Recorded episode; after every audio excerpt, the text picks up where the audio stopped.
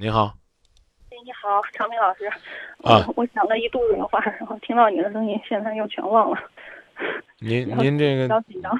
您呃，我是那个八零后，然后就是和我老公，我们俩都是比较传统的相亲的，然后嗯，然后谈恋爱，然后结婚，这样一步一步走过来。现在结婚一年多了，然后我原来我的个性呢比较嗯，也是比较任性，独生子女，他也是独生子女，他也很任性。然后我结婚后嘛，我现在就是从原来不做饭，我到现在天天家里家务活、做饭什么的都是我做的。然后我觉得我对我老公很好，我我能，因为他工作比我辛苦，我觉得我能多干点，我都不我都心疼他，我不想让他多干。但是他对我说实话也很好，就是有时候脾气上来了，两个人因为一点小事儿就就吵吵了话。我当时我觉得我有理，他觉得他有理，就各抒己见。当然吵到以后就不愉快，不愉快了。然后我一般都是最先服软的一个人，我每次都是我先服软，我脾气没有他硬。然后那个你能不能就是先你能不能先不哭？好，嗯，然后前天我们那个又吵架了，嗯，这段儿很长时间没吵架了，前天吵了一次架，因为那个嗯做饭的事儿，然后我回家，我他回家，我那个饭没有那个菜没有做好，然后他当时嗯那个吵吵了我几句，我就可委屈，我哭了，我说了，我我尽心尽力的做，我也不会，我以后学慢慢学这个再，你别吵我那么厉害，我这样我也可难受。然后他下午给我道歉了，然后昨天，嗯，昨天因为啥事儿？昨天因因为 也也没啥，就是鸡毛蒜皮的事儿，嗯，他然后又又又吵了，然后他他每次我都可奇怪，我想问问张明老师，是不是男的只要一心情不好或者啥，他都会几天不想给别人不想跟老婆说话，然后或者是莫名其妙的，就是心情不好，就是想安静，老婆找他想说话呀、聊天啊，他都他不说话，这是很正常的。我他他这几天就是可安静，我问他为啥这样，他你是不是跟我赌气了，报复我了？他说不是，他说报复我干啥了？可是我觉得他我都不会这莫名其妙的不理他，好好的，他好好的为啥不理我呀？我说你有对我有啥意见，你说出来。我说我做的不好的我改。然后那个他说对我没啥，他就是想安静，你让我安静点就好了。就今天晚上我我发烧了，我给他我拿出体温计，我说你看我发烧了。他看看，然后就不吭气儿，然后我就我就开始哭，我就觉得可委屈，我都发烧了，你心情不好，你还你你也得关心我呀。我说我都照顾你，你都不能照顾我。然后他就说那咋弄啊？那要不去看病？就这一句话。然后我说那你都不能像平常一样了生病了，我生病的时候照顾我。我说咋？他说他问我咋照顾我呀？我说你平常都是对我可好，又给我倒水了，又给我拿凉毛巾敷敷额头了，然后都可好。你这心情一不来，一一这样的话，你连我生病你都不管了，就不管我，我一直哭，他他从来不哄我，我哭的时候他从来不让步。他说他不能，我哭的时候他不能劝我，因为他觉得我是会用哭来威胁他以后。其实我每次哭，我不是威胁他，我就那你是能那你。那你能不能不哭？我想不哭，你又不可是你又不是来威胁我的，你干嘛要哭呢？呃不是我不是威胁你的，我就是情不自禁。情不自禁要学会控制。给我打个电话，还没讲到这个动情处呢，就开始哭了。您说您干嘛呢？嗯，您这不是让人家烦你呢吗？今夜不寂寞，是应该让朋友们好好的来说说自己的心情。可你哭了，谁能听懂？嗯您琢磨琢磨。您这边听了电话，我那边在电话里哭，那能听听啥呀？耳朵都受的都是一种伤害。男人和女人当然是不一样。你老公考虑的问题的方式呢，也挺有意思的，但他说的呢，其实也有三分道理。当你发现哭没用了之后，也许呢，你就会觉得你应该坚强起来了。但是呢，这不是说呢，你就不让他再哄你，不让他再用好的方式对你。你也讲了，他在和你交往的过程当中，也有很多时候对你挺好的，挺照顾的。那闹了别扭之后，人家为什么不能晾一晾你呢？晾你也是一种方法。而你呢，为什么不能学会闹了别扭之后不提这事儿呢？非得出了问题之后两个人再在那儿刨刨，刨刨这个到底是谁的错？那有意义吗？我觉得确实没啥意义。那我他晾我，我是我是觉得这个事儿，要是你真不记仇了，那为啥不能像平常一样啊？你你你最起码别那样太冷暴力，感觉就是故意了，不搭理我，报复我，我就感觉他是在报复我。我觉得有可能，有可能有有他个小心眼儿，嗯，有可能是报复。男人的心眼儿呢，小起来确实比女人小，但是呢，你能不能不要再提？你觉得你哭，你不是一种报复吗？你口口声声的说你是情不自禁，这不是控制挺好的吗？你继续哭呗，你继续哭，我就不跟你聊了。电话听人喘气都难受，嗯你在那儿抽抽抽，那你你琢磨琢磨，我耳朵能受得了吗？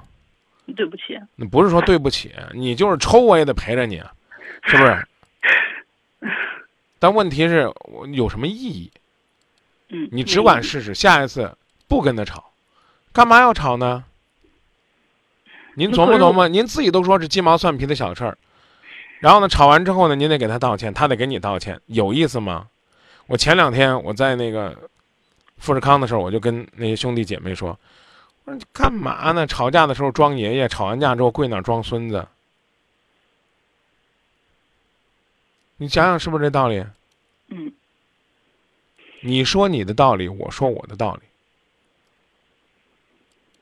你可是嗯，可是可是你说，那可是他他那样对我的态度，就都是是不是都是我的错？我就想知道，谁要想跟别人讲理，就是谁的错。嗯你跟我说，你们俩都为啥事儿吵的呀？就比如说昨天嘛，昨天那个，嗯，我婆我我公公来带来了木耳，然后我我我拆开塑料袋儿，闻到那木耳有一股刺鼻的味儿，因为我前一段我妈妈买了那个毒了直接说那个咋了？银呃银耳，然后然后那个啥，我就给他说这个这个木耳好像是呃那个是毒木耳，网上我也查了，以后给咱妈说说，别让他再呃再买了，你给他说说有有刺鼻味儿的都不能买，别让他再生病了。然后我老公就就给他就给他爸打电话，就直接说赵杰说你买的是独木耳，然后我我当时我一后来我就给他说，我说你咋直接这样说啊？你应该以以你以你的口气，你你给你爸说，要不你爸该多想了，是不是给我给带来的东西，是不是我我对他有有意见呢？嗯，我怕老人多想，因为嗯儿子只可以直好，别解释。嗯，然后咋了？？他就理直气壮的说：“那咋了？我就实话实说，怎么怎么着了。”然后俺俩就因为这，呃，生气了。然后我觉得他说他不会说话都不成熟。嗯。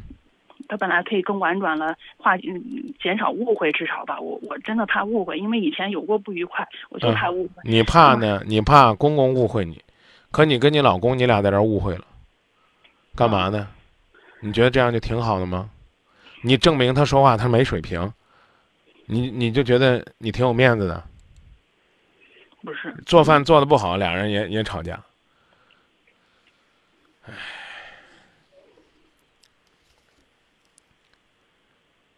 你老公做过饭没？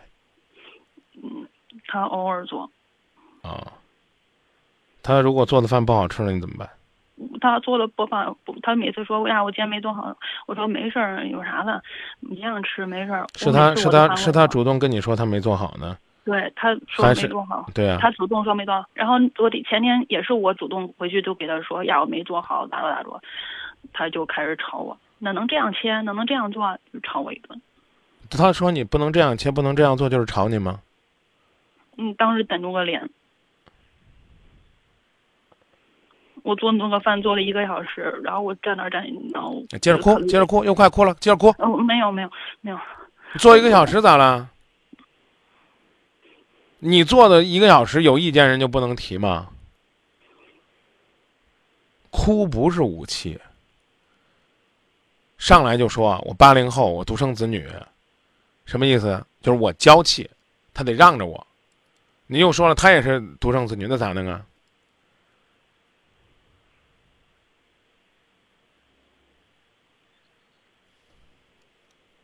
咋弄？你说咋弄？彼此迁就，迁就是什么？你吵架吵架的时候，你说我不说，我说你不说，俩人就吵不起来了。我我我嗯好，你讲你道理，我再慢慢讲。我我没有道理，我就是觉得确实有时候想开了就是这，我多说那一句话有啥好处？你你早就你早就想开就行了，吵架都是因为多说那句话，可是当时就又忍不住，有时候那忍不那。忍忍不住忍不住呗，忍不住以以后哭，好不好？这个道理我不跟你讲了，我不能说你都是你的错，但是我必须要告诉你，啊，吵完架了，想再跟另一半儿坐这儿理论理论，说当时吵架谁的错，这就是傻。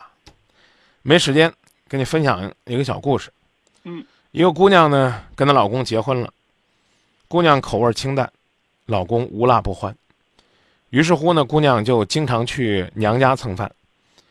回家之后呢，发现呢父亲的菜呢做咸了，母亲呢拿了一杯水放在自己面前，夹一筷子菜，把菜呢在清水里涮一涮，之后再吃。女儿看到之后记在心里边，回家里边呢，她呢也做了一桌子菜，每一个菜呢都按照老公的口味放辣椒。于是呢，老公发现媳妇儿面前呢多了一个小碟子，碟子里边也是一碟子水。老公看到自己的媳妇儿每吃一口菜都在那个碟子里涮一涮，觉得似乎明白了一些什么。后来慢慢的，丈夫也开始学着下厨房，老公做的菜里边找不到辣椒了，但是呢他会啊，弄个酱蘸着吃。嗯、你觉得我会说什么？嗯嗯，就是做点酱，咸酱蘸着吃。是，姑娘，我想说一句，嗯，你真能，你稍微藏藏你的能，能咋地？让张敏很煽情的说，这个男人面前多了一碟辣椒酱，你觉得就显不出来你是个聪明妞了？你刚自己说了，有的时候出问题就在于多那一句。假如是你老公在那跟人家讲故事，你要闭嘴就比你多这一嘴强。我并不是说，哎，你知道这故事怎么了？因为这故事我通过微信都发给我朋友了。就你你你你琢磨琢磨这个道理，这显着你能了是不是？你又该说了呀，张明老师，我没这意思。故事就是这样的，但是今天呢，最不和谐的就是你最后冒了一下能，懂了吗？嗯。我觉得呢，你最后呢冒这个家伙，比我给你讲这故事还有意义呢。你想想，你插这个嘴干嘛每次都是多说一句话。啊？你多说这一句不应该不应该有多大的事儿啊？但我真的要告诉你，如果是你老公，一定要出事儿了。你卖这能干啥？我这儿没事儿啊，妹子，真没事儿。记住，就是这份包容的心态嗯，为自己准备一个辣椒酱，准备一个洗水的碟子，洗净自己心里边的压抑，给自己的生活添把佐料，让它津津有味。后边这段话你可能不知道，因为这是我现想的。就说到这儿吧，好，谢谢，不客气，再见了啊。再见。就说到这儿吧，是吧？这故事挺值得回味吧？有空呢，微信发给大家。